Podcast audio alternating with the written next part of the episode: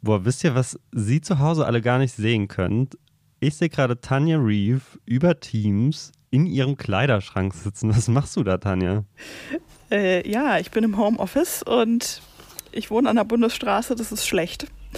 Was gut ist, ich habe einen Kleiderschrank, der eignet sich zum Ton aufnehmen. Mal wieder was gelernt. Es ist sehr ungemütlich. Ich habe Rückenschmerzen. Dann lass jetzt mal aufnehmen. Ja, bitte.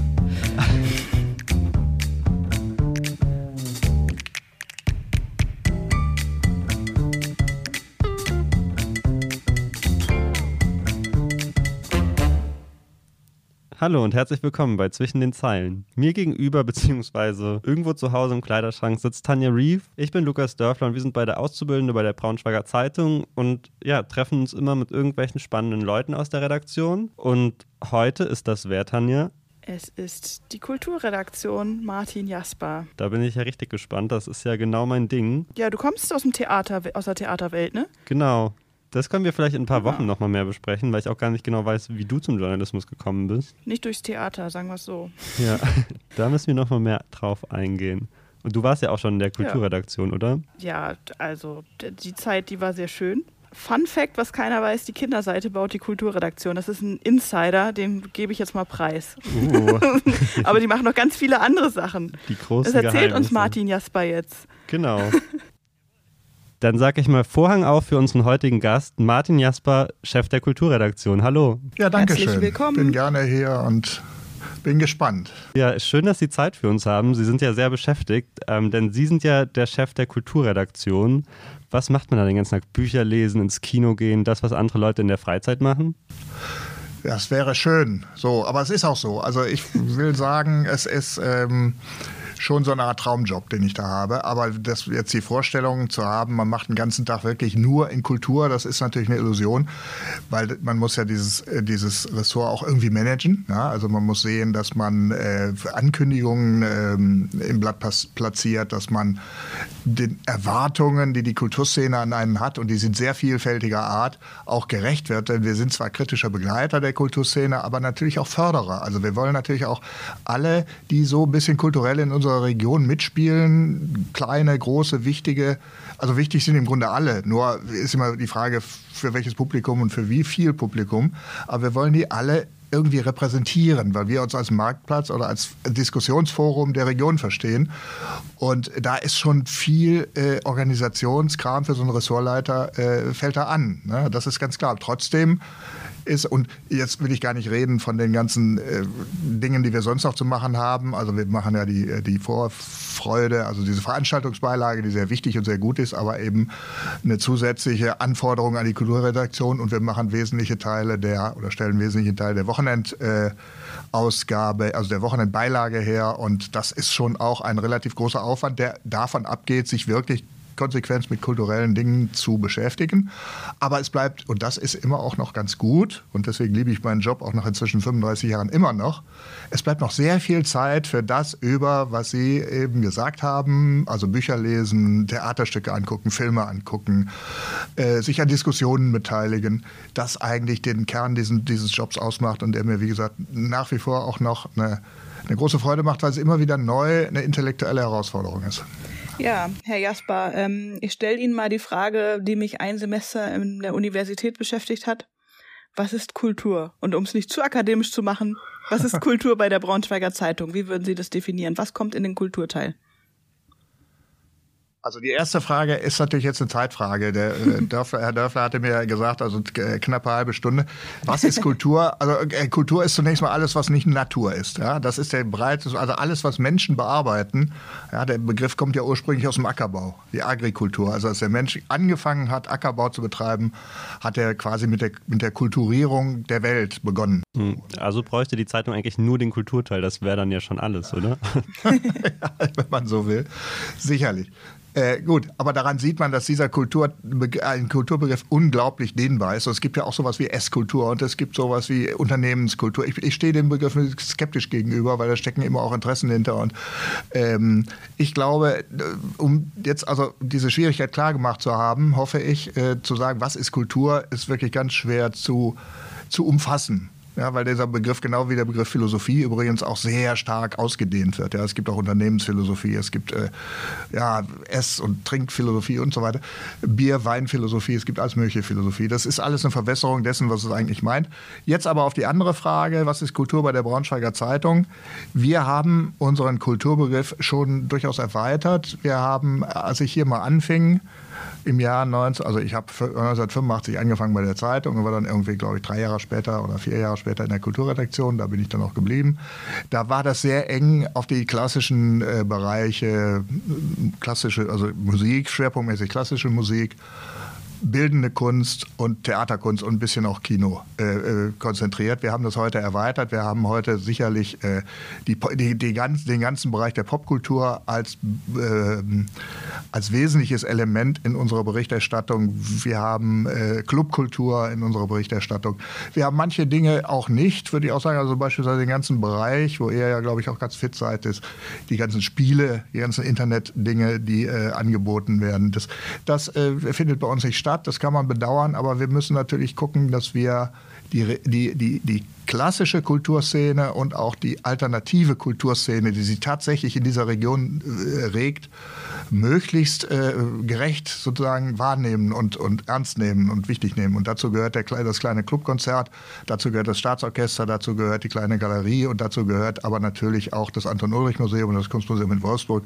Und wir machen ja nicht nur Rezensionen, wir machen Vorgespräche, wir machen Interviews, wir machen äh, erklärende Stücke und da sind wir schon ganz gut ausgelastet. Also das ist unser, äh, unser Kulturbegriff ist schon relativ klassisch. Also, dass man sagen, wir nehmen die, äh, die, die klassischen Sparten der Kultur, aber nehmen eben auch, wie gesagt, die Popkultur sehr ernst. Wir nehmen Rap sehr ernst. Wir nehmen, ja, wie ich sagte, auch äh, die Clubkultur ernst. So.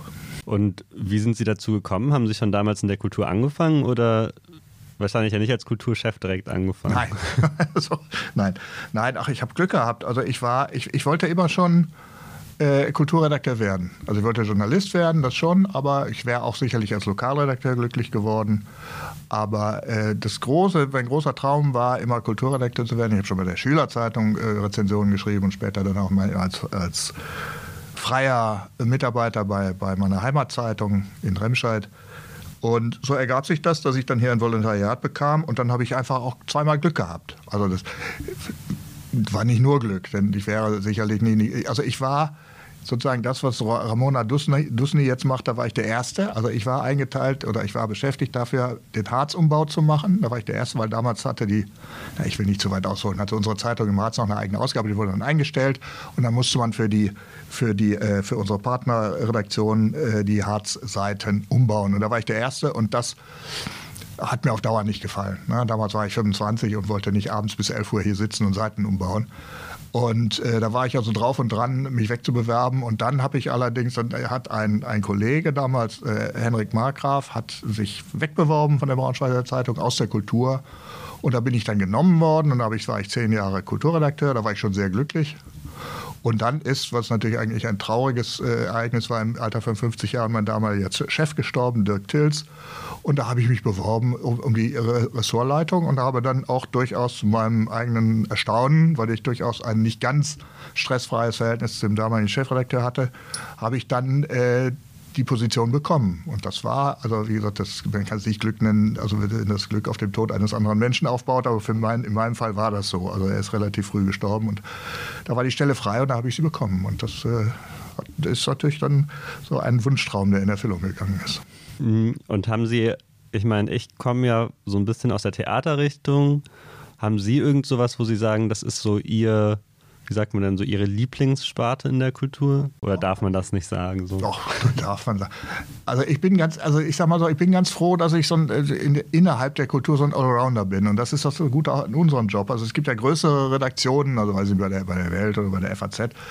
Da gibt es ja nicht nur Spezialisten für, oder bei der Zeit, für, ähm, sagen wir mal, für bildende Kunst, für Literatur, für Theater, sondern auch noch für einzelne Sparten. Also es gibt einen, bei der Welt gibt es jemanden, der für die europäische europäische Literatur des 19. Jahrhunderts zuständig. Das ist ein Redakteur, ja.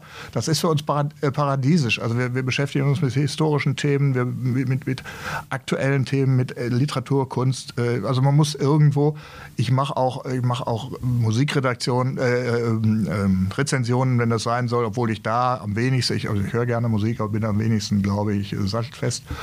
Aber das muss eben einfach sein. Alles andere muss man eben machen. Also wir sind keine extremen Spezialisten, was zum einen problematisch ist, weil wir natürlich in dem jeweiligen Spezialgebiet dann immer auch nicht ganz up to date sind, was aber auch für sich hat, dass man kein Fachidiot wird und nur äh, in dem eigenen Bereich sich auskennen und nirgendwo sonst. Aber mein, ich komme eigentlich von der Literatur her. Ja. Ich habe auch selber literarisch geschrieben und äh, habe äh, Germanistik und Literaturwissenschaft studiert und Philosophie. Aber das Theater war mir immer sehr nah.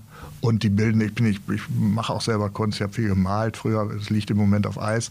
Also, äh, und habe da auch sehr viel gelesen und so weiter. Also das, diese drei Bereiche, die sind schon Literatur, Theater, Bildende Kunst, sind mir schon sehr nah. Der Kultur, also ich meine jetzt auch im Theater oder die Oper, da wird ja immer so ein bisschen so vor allem elitäres Publikum angezogen. Und das versuchen ja auch die Theater die ganze Zeit irgendwie auch anderes Publikum ranzuziehen. Aber auch so Kulturredaktion wird ja auch oft vorgeworfen, die Texte versteht man nicht, die sind zu hochgestochen. Würden Sie dem zustimmen oder trifft das auf Ihre Redaktion nicht zu? Also ich will mal so sagen, diese, dieser Vorwurf ist einerseits berechtigt und andererseits ungerecht. Berechtigt ist er, weil wir es mit schwierigen Dingen zu tun haben. Ne? Also ich, ich zitiere immer gerne Alfred Einstein, der sagt, macht die Dinge so einfach wie möglich, aber nicht einfacher. Ja, also wir haben es mit schwierigen, teilweise mit sehr komplizierten, gerade in der bildenden Kunst, sehr komplizierten Sachverhalten und Konzepten zu tun, ähm, denen man einfach nicht gerecht werden kann, wenn man jetzt sagt, da muss ich jetzt so ganz äh, nett drüber wegplaudern. Das kann man machen, das, das äh, erfüllt aber keinerlei äh, aus, äh, Ansätze von aus echter intellektueller Auseinandersetzung. Das ist schwer zu lösen. Und ich meine, das können Sie mir glauben, dass wir seit 30 Jahren und gerade auch ich, auch im Zusammenhang mit meinen Kollegen ähm, und in ständigen Diskussionen, die manchmal auch schmerzhaft sind, äh, immer wieder darauf hinweisen, so geht das nicht. Vor allen Dingen die Frage ist immer, was setzt man voraus? Ja? Also kann man kann man, wenn man eine Rezension schreibt, weiß ich nicht, über Hamlet, kann man heute noch voraussetzen, dass die Leute wissen, überhaupt wissen, was das ist, wer es gemacht hat, das Stück und worum es geht. Ähm, und, und, und wie, wie, also wie viel Wissen kann man voraussetzen? Das ist ja wieder die Debatte um das absterbende Bildungsbürgertum, die ja schon seit einiger Zeit äh, geführt wird. Und äh, wie kriege ich es hin, genau das äh, so, jetzt muss ich mich kurz fassen, ich merke das schon, weil das ja, das ist so ein Thema, was mich wirklich während der ganzen Zeit beschäftigt. Ähm, genau das hinzukriegen, das ist eine Gratwanderung. Also der Sache gerecht zu werden, ja, intellektuell und gleichzeitig vor allem, was die Theater wollen, das wollen wir ja auch. Wir wollen ja auch nicht nur elitäre Leser haben. Wir wollen ja alle, also ich möchte jeden, der irgendwelche Eintracht Braunschweig-Berichte liest, dass der unsere auch liest. Und so muss ich das auch schreiben. Und das bemüht man sich. Und man, man fällt immer oder oft nach einer Seite runter. Also entweder man sagt, das hast du jetzt intellektuell brillant durch, durchdrungen, ja, und gehst zufrieden nach Hause und denkst aber, die Leser die hast du natürlich hinter dir gelassen. Oder aber man sagt, boah, geil, locker und schmatzigen Text, Text geschrieben und dann sagen natürlich die Leute, die es gemacht haben, boah, naja, also ein bisschen einfältig ist schon. Ja, also da, und da kann man selten gewinnen. So. Insofern ist es berechtigt. Was ich noch sagen will, ist nur, äh, ungerecht ist es ein bisschen deswegen, weil es immer der Kultur gerne vorgeworfen wird. Und da sage ich ganz ehrlich, also wenn ich manchen, und das meine ich jetzt nicht auf unsere Zeitung, weil ich glaube, und meine Kollegen sind da genauso äh, engagiert dabei wie ich in der Verständlichmachung. Aber grundsätzlich, wenn ich manchen Wirtschaftsbericht lese und, und, und manchen politischen Bericht, da ist dann doch viel auch Behördensprech drin, viel Fachjargon oder auch also selbst im Sport. Ja, also da ist manche, manche Begriffe aus Sportdaten, wenn es nicht gerade Fußball ist, die verstehe ich schlichtweg nicht. Ähm, also da, da ist bei allen Ressorts ist, ist da Luft nach oben. Und ich finde auch gerade im, im, im, im Reden über, über moderne Medien, also ja, wenn ihr euch jetzt unter euch unterhaltet, über, verstehe ich manches auch nicht mehr. Also da muss sich jeder an die Nase fassen und nicht nur jeder an die Nase der Kulturredaktion. Das finde ich ein bisschen schwierig. Also grundsätzlich, was ich ganz wichtig finde, ist zu vermeiden, vermeiden, ist zum einen Fachjargon, den gibt es auch in jedem Ressort, und das sogenannte Name-Dropping. Also, dass, dass man irgendwie immer so Namen einfließen lässt, von denen man selber weiß, die man selber kennt und von denen man auch weiß, warum man sie einfließen lässt. Aber die, das ist für Leser auch frustrierend. Wenn ich den Namen nicht kenne, dann ist mir der ganze Zusammenhang verloren. Dann sage ich, ach komm, nee, hat keinen Zweck. So, also ihr merkt, das ist ein ewiges Ringen und selten zufrieden sein. Ja, wie äh, hat sich denn der anders? Die Kulturberichterstattung 1995 und im Jahr 2021 im Vergleich. Sie sind ja auch im Austausch mit den LeserInnen. Äh, was, welche Themen, also wie hat sich das gewandelt? Hat sich der Schreibstil gewandelt vom, äh, sag ich mal, Expertengespräch hin zu etwas lockerem? Oder wie kann man sich das vorstellen? Sie haben ja schon so ein bisschen angedeutet, dass es eine Gratwanderung ist zwischen zu locker und zu streng. Hat sich das auch über die Jahrzehnte geändert, würden Sie das sagen?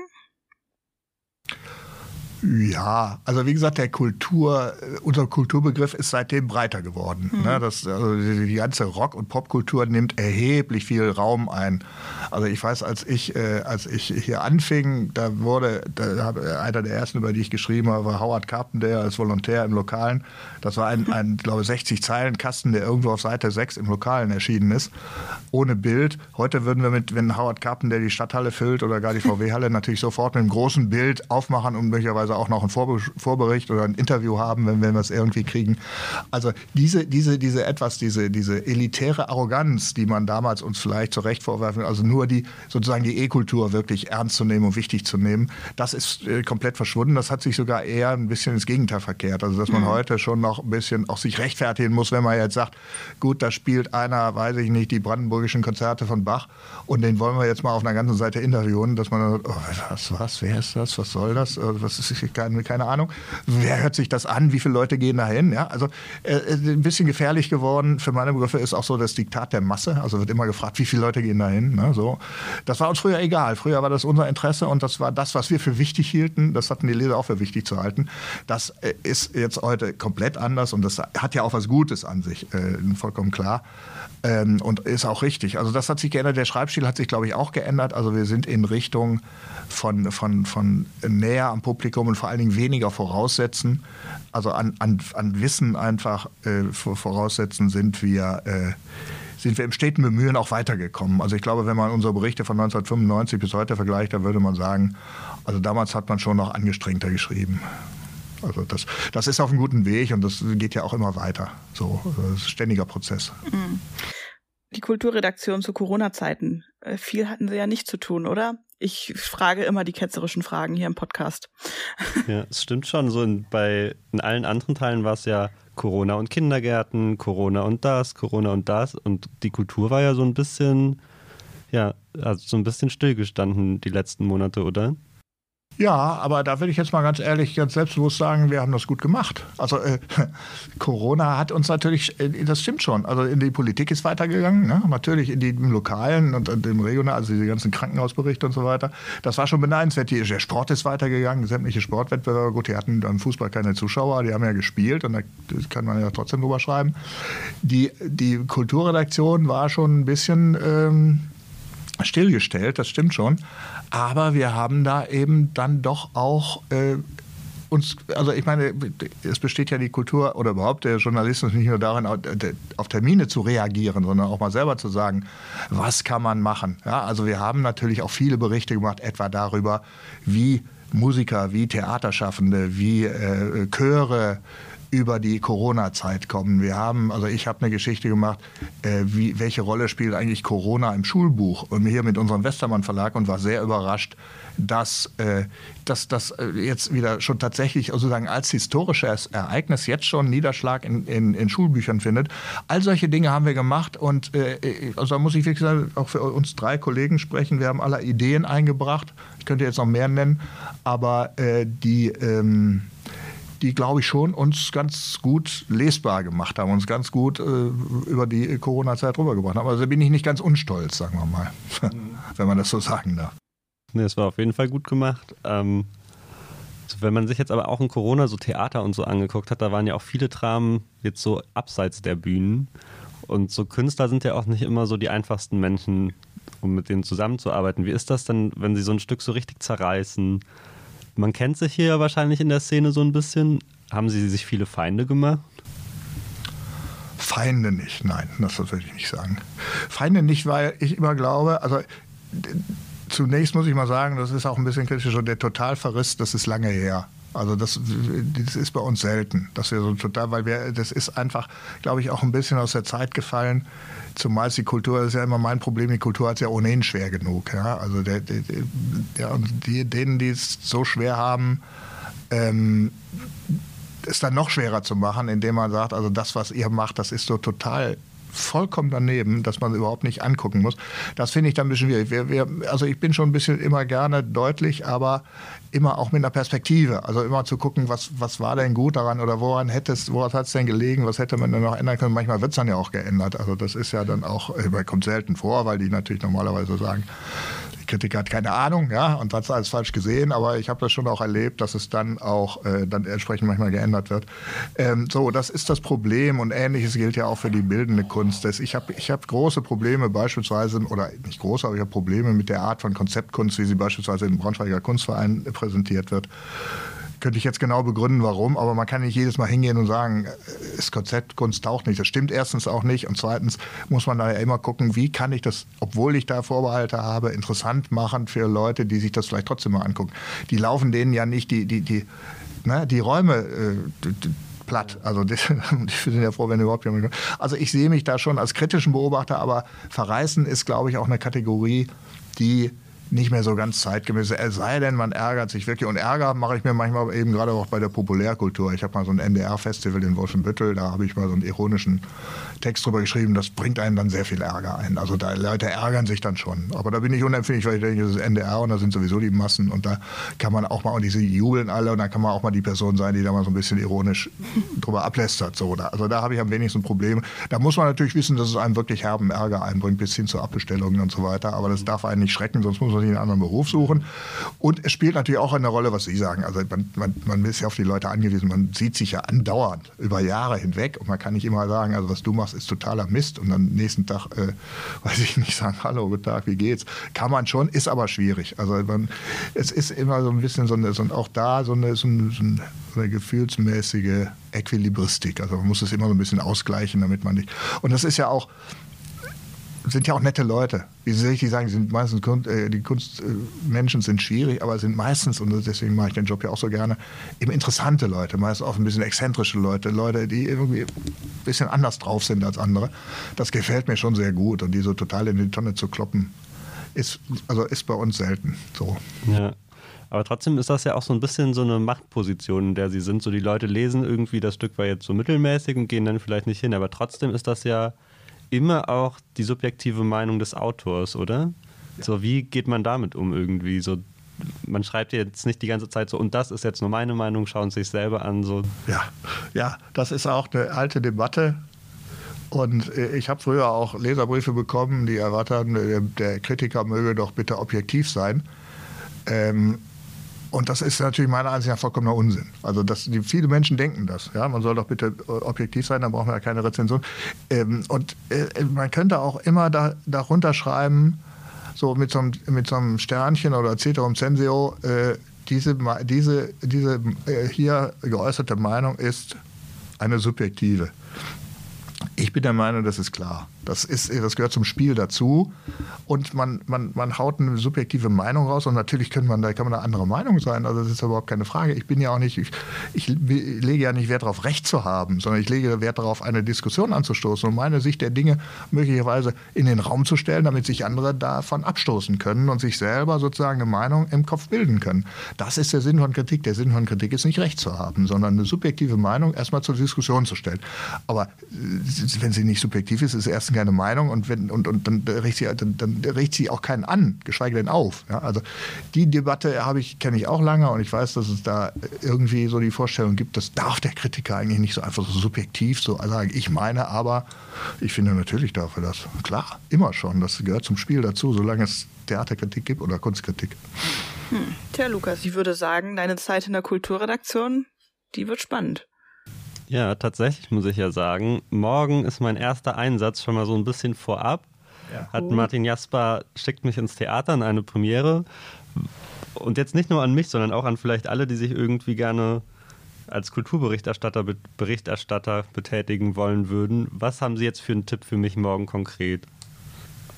Ja, man muss sagen, es ist eine, ein experimentelles Theaterstück, das heißt der Prozess, und es geht um den Prozess um Adolf Eichmann, der vor 70 Jahren stattgefunden hat und deswegen, unter anderem deswegen gibt es den jetzt auch im Theater.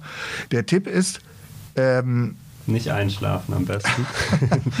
das, das, das, wäre sehr, sehr problematisch.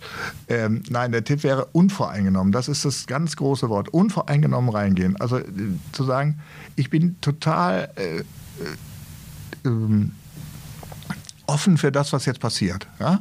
Und, und, und man weiß, wenn man ein bisschen vorbereitet, man liest ja zum Ich bin übrigens der Meinung, sich nicht zu viel vorzubereiten. Ja? Und deswegen gibt es ja bei uns die Regel, also der eine macht das Vorgespräch, der andere macht die Rezension, weil äh, der Rezensent soll unbefangen reingehen. Und, ähm, und, und, und dann ist es eben, das, das, das Hauptproblem ist, dass man, dass man seine seine Gedanken und Empfindungen klar und argumentativ artikulieren kann. So, das klingt jetzt ein bisschen abstrakt, aber man muss sich vorstellen, man kommt aus dem Theater mit seiner Freundin oder mit seinem Kumpels und sagt, boah, fand ich ja toll. Oder, ja, war nicht so meins. Ja? Und dann geht man essen und trinkt ein Bier und dann redet man über was anderes. Äh, dieses, dieses Gefühl rauszugehen, zu sagen, oh, fand ich nicht so, dem muss man nachspüren. Also das ist immer meine Lieblingsformulierung, ist immer, ist Recherche im eigenen Kopf. Also genau zu sagen, was war es, was mich fasziniert hat? Was war so überraschend, was war so äh, ungewöhnlich, was war so frappant, was war unlogisch, was war ärgerlich? Warum habe ich mich geärgert? Warum? Und dann fängt man an, das zu, zu argumentieren vor sich selbst. Und dann, also äh, die eigene Empfindung, man kommt immer nicht um die eigene Empfindung herum. Das finde ich auch ganz falsch. Also rein streng logisch zu argumentieren führt zu keiner guten Rezension. Denn es macht ja, das Theater macht ja was mit einem. Also intellektuell natürlich, man denkt darüber nach, aber auch emotional. Das soll ja auch so sein, sonst wäre ja Theater sinnlos. Also das alles zulassen, in sich einflößen lassen, un, unvoreingenommen. Und dann aber hinterher, da geht die Arbeit los. Also dann wirklich zu sagen, was war es? Was, was genau, wie kam das? Wie kam es zu dieser Wirkung? Wie kam es zu dieser ja, wie soll man sagen, emotionalen Ergriffenheit, die mich da äh, erfasst hat. Und das dann äh, natürlich, sagen wir mal, äh, dann auch wirklich, es kann auch schwärmerisch sein, es kann auch polemisch sein, aber irgendwie nachvollziehbar in Argumenten, nachvollziehbar sozusagen in, tatsächlich auf die Reihe zu kriegen. Also eine Reihe, eine Zeile nach der anderen. Und Sie werden merken, das ist nicht so leicht, wie es aussehen mag. Und wenn es hinterher leicht aussieht, dann ja, ist es gut gemacht. Ja, dann würde ich sagen, der Vorhang zu und alle Fragen offen. Ja, sehr gut. Ein Zitat von Shakespeare. Nächst. Sie wissen schon, dass das von Brecht ist. Ja, es ist von Brecht. Das, wusste, das, war, eine, das war eine kleine. Ein Test. Kleiner Test. Ah, gut. Und ähm, ja, hast du noch eine Frage, Tanja? Sonst würde ich sagen. Nein. Tausend Fragen natürlich noch, aber die Zeit ist knapp und wir bedanken uns recht herzlich, dass Sie bei uns waren. Ja, ich bedanke mich bei Ihnen. Das hat Spaß gemacht. Danke, Vielen Herr Dank Jasper. und weiterhin viel Glück auch für Ihre künftige Karriere. Dankeschön. Dankeschön. Bis bald. Tschüss. Ich wusste übrigens natürlich, dass das Zitat ähm, von Bertolt Brecht war. Nur so for the record. Das war jetzt unsere neunte Folge. Das heißt, dass nächste Woche haben wir ein kleines Jubiläum, oder? Jubiläum! Da müssten wir eigentlich drauf anstoßen. Ja, ich freue mich auch schon richtig. Ich glaube, ich, glaub, ich spendiere einen alkoholfreien Sekt. Was meinst du? Voll gut. Und mit wem trinken wir den? Also, wenn wir schon alkoholfreien Sekt haben, dann muss es natürlich super glamourös werden. Und wenn ich an glamourös denke, denke ich an Anne-Claire Richter, weil die ist oh. so mit den Promis. So. Aus der Braunschweiger Lokalredaktion, die oft auch ähm, Promis zum Frühstück getroffen haben. Genau, Jürgen Vogel zum Beispiel. Mit Campino hat sie schon mal getratscht. Oder Herbert Grönemeyer. Und mit vielen anderen. Spannend, ja. Würde ich sagen, dann laden wir sie ein. Haben nicht zehnjähriges, aber zehnfolgiges und äh, hören uns dann alle wieder nächste Woche. Schöne Woche dir, Tanja. Bis dann, ciao. Tschüss.